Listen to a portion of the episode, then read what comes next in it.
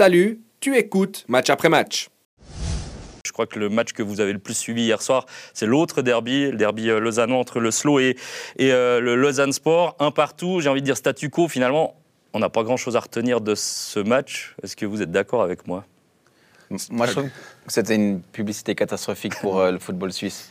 J'étais au stade, mais j'ai aussi vu les images. On aurait vraiment dit euh, le j'étais à Bucarest euh, sous Ceausescu. Enfin, entre la, entre la, la pelouse, entre les, les tribunes. Non, mais je veux dire, on aurait dit vraiment un match des années 80. euh, euh, aussi, enfin, Grand club, le Stéo. Attention, Oui, quand même, oui. les, les comparaisons, fais attention. Mais hein. je pense que la pelouse dans les années Ok. 80. euh, Non, je dirais, franchement, c'est- avec ce stade vide, cette, cette piste d'athlétisme, c'était c'était vraiment très compliqué. Et, et j'aime beaucoup le slow parce que bah, j'y ai fait mes, mes classes de, de junior.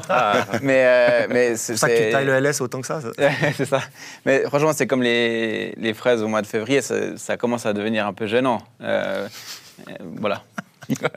Ouais, J'ai presque envie, envie de Ah conclure là-dessus. On conclut l'émission. Non, mais c'est gênant à, des niveaux différents quand même. Le, le slow, il a, il y a un autre combat, il y a un autre objectif. Oui, mais il y a plein de joueurs qui trame- méritent d'être là et le club Exact. bosse très bien. Mais je trouve quand même, en termes de produits, en termes d'intérêt, ça fait pas du bien au football suisse. Clair. Mais Après, après, est-ce qu'on attendait réellement mieux entre Non, un stade on est- Lausanne-Ouchy qui est en grande difficulté, un Lausanne Sport qui, dont le contenu est loin d'être ridicule parfois, mais qui peine à faire des points et puis qui manque réellement d'efficacité Moi, je m'attendais pas à un grand match hier soir et finalement, ça s'est quand même. Ouais, mais attendre, attendre mieux, je suis d'accord avec toi. Mais dans un sens, le match nul, il arrange personne. Ah, ça, Alors, plus le LS quand même que le Slow. Ouais, mais alors pas vraiment, parce que le LS, le but, c'est pas d'éviter la 12e, c'est d'éviter la 11e, selon moi. Oui, oui, non, tout euh, à fait. Mais je crois qu'avant de vouloir euh, éviter la, la 11e, il faut éviter la Ouais. 12e. Je crois qu'il faut aller, faut- faut aller étape par étape au vu de la série du, du LS actuellement. On a Chris Lausanne, donc je pense que c'est un fan du LS, peut-être du slow. Bon, ouais. Euh, pour vous, Magnin est-il toujours l'homme de la situation au LS On a entendu dans le stade de la Pontaise hier, alors il n'y avait pas énormément de monde, mais quand même certains qui ont euh, crié Magnin démission. Euh, bon, alors d'un côté, on ne sait pas si c'est juste une partie de la des fans, on va dire, de- du LS, ou c'est euh, juste quelques, quelques, quelques idiots qui étaient au stade. Mais vous, vous en pensez quoi, Magnin démission? Bah, dans n'importe quel club au monde, quand tu as, fait 8 matchs euh, sans victoire, quand tu as investi beaucoup quand même sur le marché des transferts, quand tu donnes des salaires conséquents euh, à des joueurs de Super League, Mhm. tu es en danger. Et je crois que bah, il devrait être en danger. Je ne sais pas s'il l'est réellement parce qu'il a quand même un certain crédit aux yeux des dirigeants. Euh, Il a déjà passé un gros orage l'automne passé. C'était déjà compliqué Mhm. Ouais, pour lui à un moment. Oui, puis il n'y a pas de directeur sportif aussi. Je pense que, euh, enfin, on y revient de semaine en semaine, mais ça, ça a un impact aussi dans, dans ce genre de discussion. Euh, Il n'y a, il y a personne, euh, enfin, il y a une commission, mais il n'y a pas un, un supérieur, en tout cas une personne à son niveau. bah, c'est un peu ça. Ouais. C'est- qui va activer ça? Est-ce que enfin, le président est, est quand même pas hyper présent euh, il y a aussi, Ça joue aussi, à mon avis, en sa faveur. Est-ce que, ouais, est-ce que le LS va prendre vraiment le risque, entre guillemets, de, de- de virer Ludovic Magnin, surtout à ce moment-là de la saison, aussi en sachant que bah, qui, pour le, qui- aurait pour le remplacer? C'est aussi ça la, la question après, parce que si on vire Ludovic Magnin maintenant, Il y a une Alors, oui. solution interne avec Vanetta. Il y aurait euh, Matteo Vanetta. Mais après, ça, fait- ça doit faire partie d'une réflexion plus grande que juste un résultat aux quelques centaines de fans qui sont fâchés à juste titre.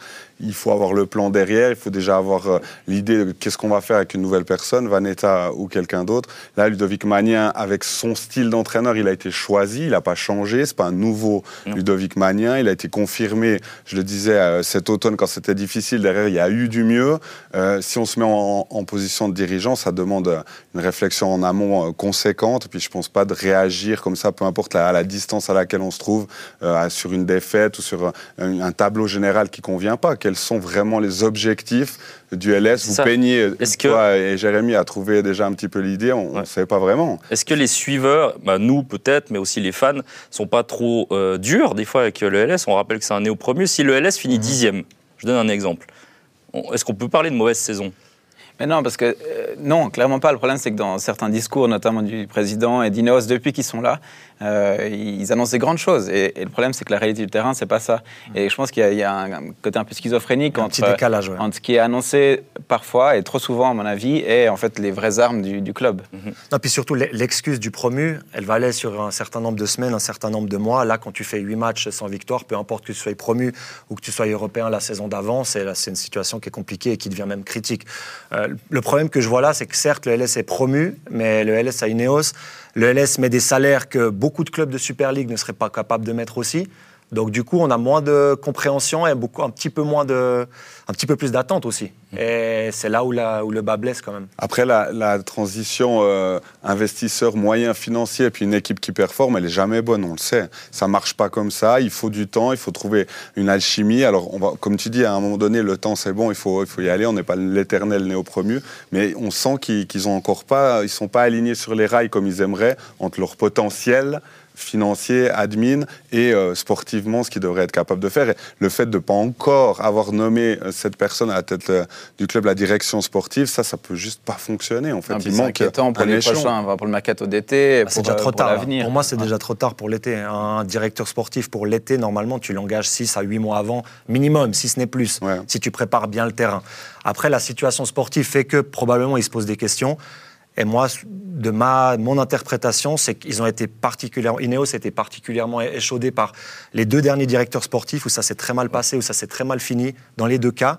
Et je pense que peut-être ils n'ont pas trouvé le profil idéal. Donc plutôt que de prendre quelqu'un par défaut euh, qui correspond pas, qui n'a pas les critères, euh, enfin qui correspond pas aux critères requis, bah, ils se donnent encore un petit peu de temps en espérant peut-être cette saison euh, se maintenir et, et planifier ensuite une saison, une deuxième saison Super League un peu plus sereine. On a Pascal qui nous dit justement Mani en démission et euh, il me le confirme, c'est pas que l'avis de quelques supporters, mais plutôt de la majorité euh, selon, euh, selon lui. Et on a Chris également qui nous dit que Jérémy, le poste de DS t'attend. Un jour, un jour, on verra. Très bien. Et le slow, c'est vrai qu'on en a un tout petit peu parlé avec Hugo. Euh, on va quand même dire que, bah alors, c'est peut-être un peu sévère de dire ça comme ça, mais ce match qui n'a pas été du coup gagné face à ce qui est, ressemble à l'adversaire direct, est-ce qu'on fait maintenant du slow quand même? Alors on le fait peut-être depuis longtemps, mais notre lanterne rouge favorite, c'est-à-dire de dire, bah là c'est quand même gentiment terminé. Clairement, enfin, c'est pas terminé, mais c'est en tout cas le candidat ultra numéro un à la, à la relégation. On peut pas dire autrement.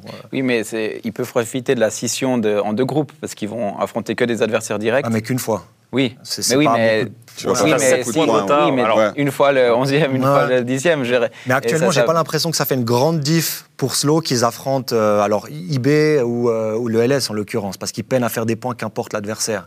Et le salut du Slow passera par des victoires. Et actuellement, ils sont capables, malheureusement, de battre, de battre personne. Il y a que Garbi. Il y a Garbi, euh, c'est ça. Il y a Ouais. quand même un extraterrestre dans l'histoire. Non, non, Mais mais il y a- incroyable. Oui, oui, non, mais il y, a des- il y a des vrais bons joueurs. Après, c'est vrai que le niveau intrinsèque moyen de l'équipe est quand même limité pour, euh, pour cette ligue-là, mais Irachagan l'avait dit dès, dès le départ. Ils, arri- ils arrivent avec humilité et, et finalement, bah, ils ne s'attendaient peut-être pas à être largués à ce moment-là de la saison, mais ils ne s'attendaient pas à beaucoup mieux non plus.